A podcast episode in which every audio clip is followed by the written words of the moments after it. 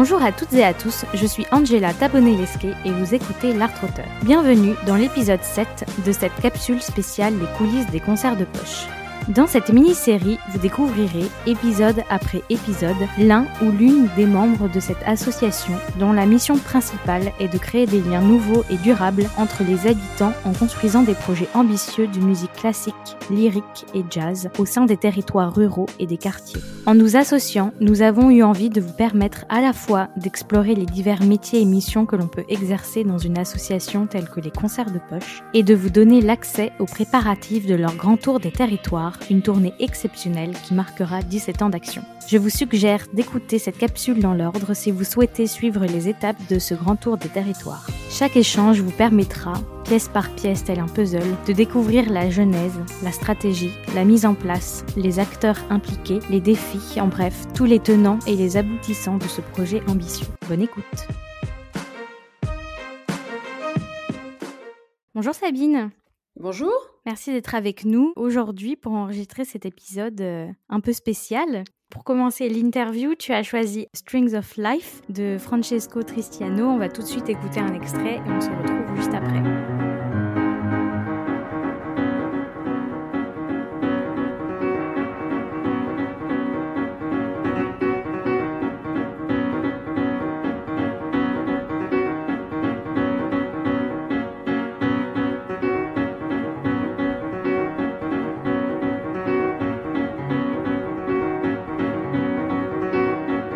Tu as choisi ce titre pour commencer? Je l'ai choisi parce que c'est un titre qui permet de boucler la boucle. Strings of Life, ça n'est pas un morceau de Francesco Tristano, c'est un morceau d'Eric May, l'une des personnes qui a inventé la techno. Et Francesco Tristano, c'est un artiste euh, formé de façon classique, euh, qui est pianiste et qui a repris euh, Strings of Life donc d'une façon assez magnifique. Et pour moi, c'est une façon de dire que ça boucle la boucle puisque j'ai commencé en travaillant dans la musique électronique à New York et que aujourd'hui donc je travaille au concert de poche qui diffuse de la musique classique, lyrique et jazz dans les territoires ruraux et les quartiers.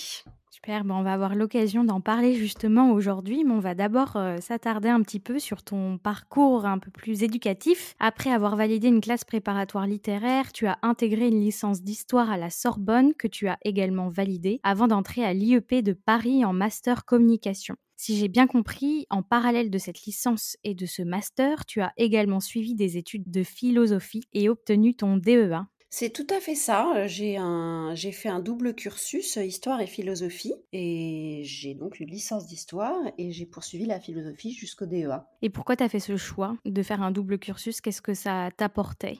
C'est un choix de, de parcours. J'ai été en classe préparatoire littéraire euh, en histoire, donc j'ai passé le concours d'Ulm en histoire-géographie. Et j'ai eu une prof de philosophie absolument fantastique en Cagne. Et j'aimais déjà beaucoup la philosophie, mais elle a achevé de me convaincre. Et donc mes, mes résultats au concours m'ont permis en fait d'obtenir une double équivalence de Doug, à la fois en, histoire et en philosophie, et donc m'ont permis ensuite de continuer les deux matières en licence. Et ensuite, j'ai poursuivi la philosophie et l'histoire, je me suis arrêtée au niveau de licence et donc Doug, c'était euh, maintenant ce qu'on appellerait la licence et DEA le master, c'est bien ça? Non, ça n'est pas ça. Le Doug, c'était l'équivalent de deux années d'études. La licence, comme toujours, euh, ça, ça n'a pas changé, c'est trois années d'études. Et le master, c'est effectivement euh, cinq années d'études et ça s'appelait à l'époque un DEA, donc un diplôme d'études approfondies. C'est un master 2 en fait.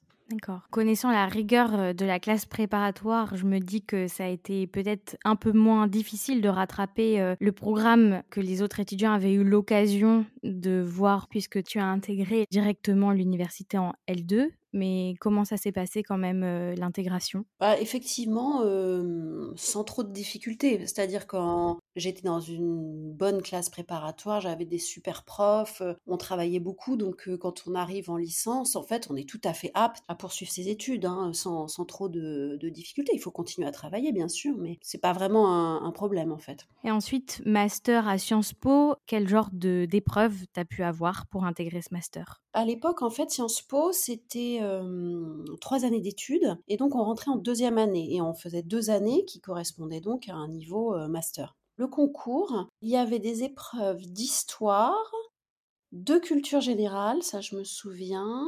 Des langues, bien sûr, bien sûr. Et bien, je ne me souviens plus de la quatrième. Il y avait comme ça au moins quatre, voire cinq épreuves écrites passait au centre des examens que de nombreux étudiants connaissent puisqu'il il existe encore ces grands immeubles où on passe les examens. Ça semble assez similaire en tout cas aux épreuves qu'on peut passer pour entrer en, en, L1. Donc si vous nous écoutez, je vous encourage à aller écouter aussi l'épisode avec Nathalie, qui est le deuxième épisode de cette capsule qui a également fait Sciences Po, mais elle à Aix.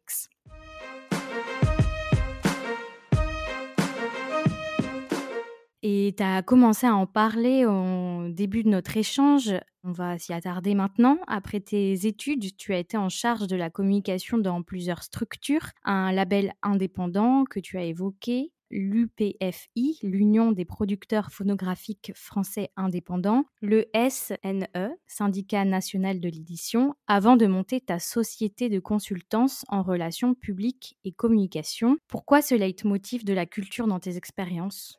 Ah, alors ça c'est une, bah, c'est une question intéressante. en fait, moi bah, j'aimais la culture et je l'aime encore. Voilà, c'est une, assez bonne raison finalement pour travailler dans un secteur. Comme j'avais fait des études quand même très littéraires, hein, avec ce double parcours histoire philo dont on a parlé, mais j'ai aussi fait des lettres, du, beaucoup de littérature en prépa. J'avais envie de me diriger vers voilà les secteurs créatifs. Et j'ai eu une première expérience et puis une seconde. Et puis, euh, ce qui se passe aussi, c'est que quand on connaît un secteur ou un fonctionnement, eh bien, on attire les gens qui sont dans ce secteur et dans ce, dans ce fonctionnement, puisque l'expérience est quand même recherchée. Dans mon parcours, ce qui est intéressant, je, je, je trouve, enfin, ce qui, moi, m'a intéressé, c'est que j'ai eu l'occasion de travailler dans plusieurs secteurs culturels différents. J'ai travaillé dans le secteur de la musique, dans ce secteur-là, il y a plusieurs aspects. Hein. Il y a la production musicale et là, euh, actuellement, avec les concerts de poche, on est à la fois dans la médiation et dans le spectacle. J'ai travaillé aussi dans le livre euh, avec le SNE, donc le Syndicat national de l'édition, et puis le cinéma en travaillant avec les scénaristes de cinéma euh, associés. Donc trois secteurs qui sont très différents les uns des autres, mais qui ont quand même beaucoup de points communs. C'est positif euh, ce que tu viens de dire parce que peut-être que des fois on peut se dire bon bah si je vais dans euh, plutôt le secteur musical, je vais pas pouvoir ensuite aller dans le secteur du livre et en fin de compte, ça reste quand même quelque chose d'accessible de passer d'un secteur à l'autre comme tu le montres. Oui, c'est accessible. Moi, j'ai un conseil très simple en fait euh, pour les étudiants ou les personnes qui démarrent, c'est qu'on peut changer, mais on ne peut pas tout changer. C'est-à-dire que vous pouvez changer de secteur, mais à ce moment-là, vous n'allez pas changer de fonction. Vous pouvez changer de fonction, mais à ce moment-là, vous n'allez pas changer de secteur. C'est pas euh, que je trouve ça bien ou pas bien, hein. c'est simplement une question de pragmatisme. Pour intéresser des employeurs, vous avez besoin de mettre en avant certains atouts. Donc connaître un métier, c'est un atout, connaître un secteur, c'est un atout. Vous allez rarement euh, réussir à hum, convaincre quelqu'un de vous recruter, surtout dans un marché du travail où il y a quand même beaucoup de candidats, si vous n'avez d'expérience ni au niveau de votre métier, ni au niveau de votre secteur. Donc voilà, c'est juste pour vous dire, on peut tout à fait changer, mais en général, c'est par pas de côté. Par exemple, moi, j'ai changé, j'ai travaillé dans une maison de production où j'avais des fonctions plutôt de type commercial, responsable compte clé. C'était pas un métier qui me, qui me passionnait, je voulais revenir à un métier de communication. Eh bien, j'ai réussi à le faire, mais en restant dans le secteur de la musique. ça les intéressait que je connaisse la musique. Voilà. Ensuite, j'ai travaillé dans le secteur du livre, mais j'avais le même métier que précédemment, à savoir euh, directrice responsable de la communication. Oui, donc ce qui est intéressant, euh, c'est que même si euh, responsable compte clé, c'était pas un poste que tu as actuellement, ça t'aide en fin de compte, ça peut t'aider en tout cas dans tes missions quotidiennes parce que c'était quand même en lien avec la musique. Exactement, ça permet de connaître un secteur. Et connaître un secteur, c'est toujours un atout pour un employeur bah, Pour vous-même, évidemment, hein, parce que euh, on évolue mieux professionnellement quand on comprend euh, l'environnement euh, dans lequel on travaille, mais aussi pour l'employeur. Et donc, tu as pu avoir cette évolution, enfin, voir en tout cas cette évolution de, de, la façon de communiquer, je dirais, parce que le début des réseaux sociaux, par exemple, c'est quelque chose d'assez récent. 2004 pour Facebook, 2006 pour Twitter, 2010 Instagram et je suppose que ton métier a beaucoup évolué. De quelle façon tu dirais que ça a évolué? Qu'est-ce que ça a modifié dans ton métier? Ça a modifié bah, évidemment énormément de choses. Hein, euh. En fait, ce que ça me, laisse penser, c'est qu'il faut toujours être prêt à se former soi-même. La formation initiale qu'on reçoit, surtout en communication, qui est quand même un, métier où il faut être très en, phase avec la mentalité des gens, leurs pratiques, les outils qu'ils utilisent, ça veut dire qu'il faut être prêt à évoluer à apprendre soi-même. Donc évidemment, dans mon cas, c'est toute une révolution en fait qui s'est faite pendant les années 2000. Les réseaux sociaux, en fait, c'est des nouvelles pratiques à, apprendre et puis surtout à suivre parce que eux-mêmes évoluent énormément et très vite. Donc les pratiques sur Facebook sont plus du tout les mêmes aujourd'hui qu'elles ne l'étaient il y a 10 ans, voire même 5 ans. Il faut se tenir prêt à être toujours en veille et, à remettre ses connaissances au bout du jour très régulièrement. Une autre chose concernant les réseaux sociaux, c'est qu'en fait, en termes de communication, bon, c'est un outil, mais il ne vient pas se substituer à d'autres. C'est-à-dire que ce qu'il faut comprendre, c'est qu'à chaque fois qu'il y a des révolutions, des évolutions de ce genre, c'est cumulatif. Ça ne vient pas de la même façon que le cinéma n'a pas tué la radio, ni même la télévision, eh bien, les réseaux sociaux n'ont pas tué ni les sites internet, ni les journaux, ni les médias. voilà. Donc, il faut apprendre à manier une palette d'outils qui est de plus en plus large. Pour les très très grosses entreprises ou, associations, ça veut dire qu'il faut tout faire et c'est compliqué. Pour les plus petits, ça veut dire qu'il faut faire des choix et les assumer.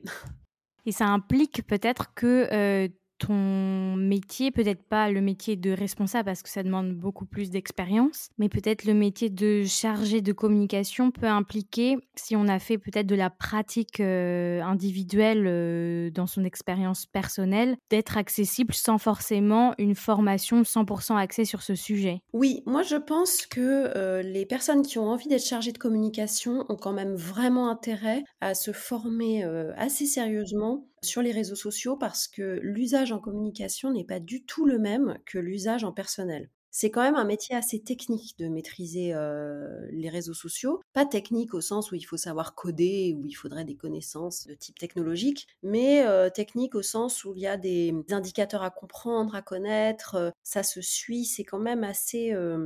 c'est assez cadré pour le faire bien, il faut vraiment comprendre ce qu'on fait. Et pour ça, moi, je trouve que bah, les grandes plateformes américaines, elles font les choses assez bien parce que comme elles ont envie qu'on utilise leurs services, elles proposent des formations en fait. Et donc, par exemple, chez Facebook, il y a Facebook Blueprint qui permet vraiment de comprendre toutes les fonctionnalités que permettent Facebook et Instagram. Ça me semble assez indispensable parce que même si dans votre rôle de chargé de communication, par exemple, vous êtes amené à faire uniquement du print ou des relations presse, en fait, ne pas connaître, ne pas comprendre comment ça fonctionne, même si vous ne le pratiquez pas au quotidien, que vous n'êtes pas community manager, il me semble que c'est quand même un manque. D'accord. Et tu as commencé à évoquer les choix qui peuvent être faits dans les structures. Donc, euh, ça me paraît évident du coup que les enjeux ne sont pas pareils, euh, surtout par rapport à la différence de grosseur, euh, si je puis dire, des structures. Vous, au sein des concerts de poche, est-ce qu'il y a eu un choix comme ça stratégique qui a dû être fait? Quels réseaux sociaux ont été choisis Sur quelles raisons on peut vous suivre? Alors, nous, on travaille sur Facebook, Instagram, LinkedIn et Twitter. Et en fait, nos objectifs sont différents en fonction de, des différents réseaux sociaux, bien sûr. Sur Facebook, on a une communauté assez fidèle, euh, plutôt de gens qui nous suivent, des participants aux ateliers ou des publics de concerts, qui nous connaissent bien et qui nous soutiennent, c'est des vrais soutiens. Sur Instagram, on arrive à mieux toucher euh, les artistes. Bon, je dis rien d'extravagant, hein, euh, c'est le cas pour de nombreuses structures, mais Instagram, c'est le domaine de l'image, donc c'est un, un, endroit où on va s'adresser plus particulièrement aux artistes et puis éventuellement aux jeunes, même si c'est de moins en moins vrai que Instagram est le réseau des jeunes. Sur LinkedIn, évidemment, on va toucher les professionnels, euh, on va être davantage dans le domaine des relations institutionnelles. C'est un réseau qui intéresse particulièrement le, mécénat, par exemple. Et sur Twitter, c'est pour de la news et ça nous permet de nous faire euh, voir et remarquer euh, essentiellement des journalistes. On sent bien qu'il y a une stratégie pensée pour chacun des réseaux sociaux. Est-ce que c'est le cas aussi pour euh, tous les projets? Par exemple, si je m'intéresse plus particulièrement au grand tour des territoires, est-ce qu'il y a vraiment une stratégie de communication qui a été pensée autour de, ce projet? Euh, Si oui, euh, comment elle a été construite? Depuis quand vous travaillez dessus? Comment ça s'est passé? On a voulu effectivement mettre des choses en avant différentes selon les différents réseaux. Je donne juste un exemple. Dans les choses qu'on a voulu communiquer à l'occasion de ce grand tour des territoires, c'est aussi ce grand tour des territoires un anniversaire. Donc on avait plusieurs axes de communication. l'aspect rétrospectif, donc l'histoire des concerts de poche, revenir sur des moments, des temps forts depuis 2005. On avait un aspect dans le présent, parce que c'est un projet quand même d'envergure, avec des échanges notamment entre groupes régionaux qui sont intéressants à suivre. Donc ça, c'est l'axe qu'on a appelé journal de bord, suivre la préparation d'un projet comme ça. Et puis, on avait bien sûr sur la tournée en elle-même tout un axe artistique hein, avec qui sont les artistes, quels programmes vont-ils jouer, apporter des informations sur le de, de la tournée. Par exemple, pour la partie témoignage, donc là, c'est tout un ensemble qu'on a mobilisé plutôt pour du print et pour alimenter notre site internet. Donc c'est des contenus qui sont assez longs. On a fait des interviews de personnes qui connaissent les concerts de poche, qui les ont fréquentés à des titres divers. Hein. Ça peut être des partenaires, ça peut être des artistes, des participants aux ateliers, etc.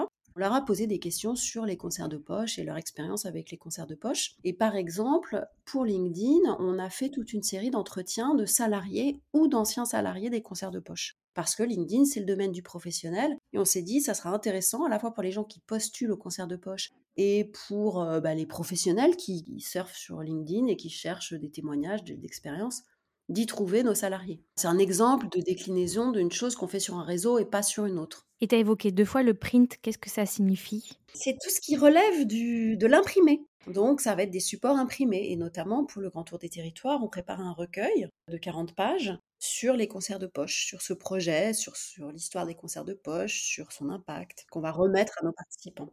Et tu l'as évoqué, du coup, ce qu'il y a d'exceptionnel dans ce projet comparé à d'autres projets euh, concerts de poche, c'est l'envergure. On a pu voir aussi dans les épisodes précédents, euh, ça a été disséminé, ce qu'il y avait d'exceptionnel par rapport à ce projet. Est-ce que sur l'aspect communication, ce qu'il y a d'exceptionnel, c'est le fait qu'il soit possible de communiquer sur plusieurs euh, thématiques? Tu as évoqué l'artistique, le social, ou bien est-ce que ce sont des choses propres à tous les projets? Concert de poche Alors tous les projets concerts de poche ont une dimension à la fois euh, artistique et sociale, puisque notre mission c'est de créer des liens hein, entre, les, entre les personnes. Ce projet il est spécial parce que il est spécial artistiquement. Hein, il réunit un quatuor assez exceptionnel. Il est spécial pour les participants au projet, puisqu'ils vont pouvoir partir en tournée avec les artistes au sein de six régions. Donc ça, c'est quand même une expérience unique et ça renforce encore notre mission de création de liens puisque on crée des liens entre les groupes de régions différentes hein, qui sont jumelés et qui peuvent échanger durant la préparation du projet. Donc je rappelle que ces groupes vont chanter en première partie des concerts du Grand Tour des territoires. Donc en termes de communication, ce qui est particulier, c'est que ça nous permet vraiment de mettre un coup de projecteur sur l'association avec un projet phare c'est toujours difficile en fait d'intéresser les médias en particulier sur ce qu'on fait au quotidien. Les médias ont besoin de nouveautés, d'originalité, de choses un peu exceptionnelles pour justifier en fait euh, qu'ils s'y intéressent. Donc là, ça nous permet vraiment de mettre un coup de projecteur et je pense qu'on va avoir d'assez bonnes retombées euh, presse et médiatiques sur les, concerts de poche. Ça, c'est un des aspects très positifs d'avoir un événement euh, d'envergure comme celui-là. On touche la fin de ce moment ensemble. Est-ce que tu as un souvenir, un meilleur souvenir qui te vient à l'esprit depuis ton entrée au concert de poche? Bah, J'en ai deux qui me... Allez, trois. C'est possible ça? C'est possible. Alors le, premier souvenir qui m'a marqué, j'étais à un concert à Reims euh, l'année dernière et il y avait un groupe de collégiens euh, qui étaient là et c'était un, concert euh, piano et ombroman. Donc c'était très recueilli. Quoi. Il y avait un piano unique et tout ce travail sur des jeux d'ombre chinoises qui accompagnaient le piano. Et il y avait donc ce groupe de collégiens euh, assez euh, pétulants et exubérants. J'ai vraiment été touchée par euh, leur réaction à la fin du concert parce qu'ils sont arrivés, bah, des jeunes, exubérants, pétulants, bruyants, tout le concert, ils sont restés parfaitement silencieux et respectueux. Je me demandais ce qu'ils en avaient pensé. Et ils étaient tellement contents en sortant. Ils sont sortis pétulants, exubérants et bruyants. Mais vraiment hyper contents de leur expérience. Et j'ai, bon, ça, ça m'a touché. Ça m'a, ça m'a vraiment fait plaisir. J'ai un autre souvenir. un petit matin glauque, pleuvait, c'était horrible, c'était dans un centre de formation PTP. C'était un atelier de percussion corporelle et c'était après euh, les, premiers confinements. Et il y avait tout un groupe de jeunes euh, qui se retrouvaient Et là, alors c'était pas de la musique classique, hein, mais l'animateur, pour, pour s'échauffer, pour l'échauffement, a mis un morceau de James Brown. Tout le monde tournait, s'échauffait sur ce morceau qui est quand même extrêmement chaleureux dans un CDI. Et donc le contraste en fait entre cette chaleur et le, froid de tout l'environnement, ce qu'on venait de vivre, c'était bien aussi. Et mon troisième souvenir, c'est, euh, je dirais que c'est des souvenirs euh, avec mon équipe en fait, avec l'équipe com, euh, qui est une équipe vraiment formidable. Et donc on a des, on a des fous rires parfois et, c'est des, des, bons souvenirs. Vous êtes combien dans cette équipe? Dans cette équipe, nous sommes euh, cinq personnes, trois chargés de communication, une assistante de communication et donc euh, moi-même, qui suis responsable de la communication. Super. Et pour finir, si tu devais donner un conseil à ton toi qui sort de sa formation à Sciences Po Paris, qu'est-ce que tu te dirais? Je donnerai un conseil très contradictoire, à la fois savoir faire preuve d'humilité, parce que quand on commence, bah, il faut apprendre à faire la base, et c'est quand même très différent de ce qu'on peut euh, apprendre à l'université, où on est forcément euh, dans des savoirs un peu surplombants, et à la fois de pas du tout euh, se décourager, parce que tout est possible, on évolue, il faut pas avoir peur, et il faut travailler dur, et on arrive à des résultats. Je pourrais ajouter une chose quand même, c'est que MeToo n'était pas passé par là à l'époque. Et j'aimerais bien lui dire à cette personne de, de 22 ans, bats-toi parce que en tant que femme, ça sera plus difficile. Et c'est vrai, c'était le cas et je pense que ça l'est encore. Merci beaucoup d'avoir été avec nous aujourd'hui, Sabine. Mais de rien, ça a été un plaisir. Merci d'avoir écouté cet épisode en compagnie de Sabine en entier. Nous espérons qu'il vous a plu. N'hésitez pas à nous dire en commentaire sur Instagram ce que vous avez pensé de cet échange et de laisser 5 étoiles à l'art-auteur sur Apple Podcast afin de le soutenir. N'oubliez pas non plus de vous abonner à ma newsletter sur Ocha ou sur la plateforme sur laquelle vous êtes en train d'écouter afin d'être informé de la sortie des prochains épisodes. Rendez-vous demain pour le dernier épisode de cette capsule spéciale Les coulisses des concerts de poche. En attendant, prenez soin de vous.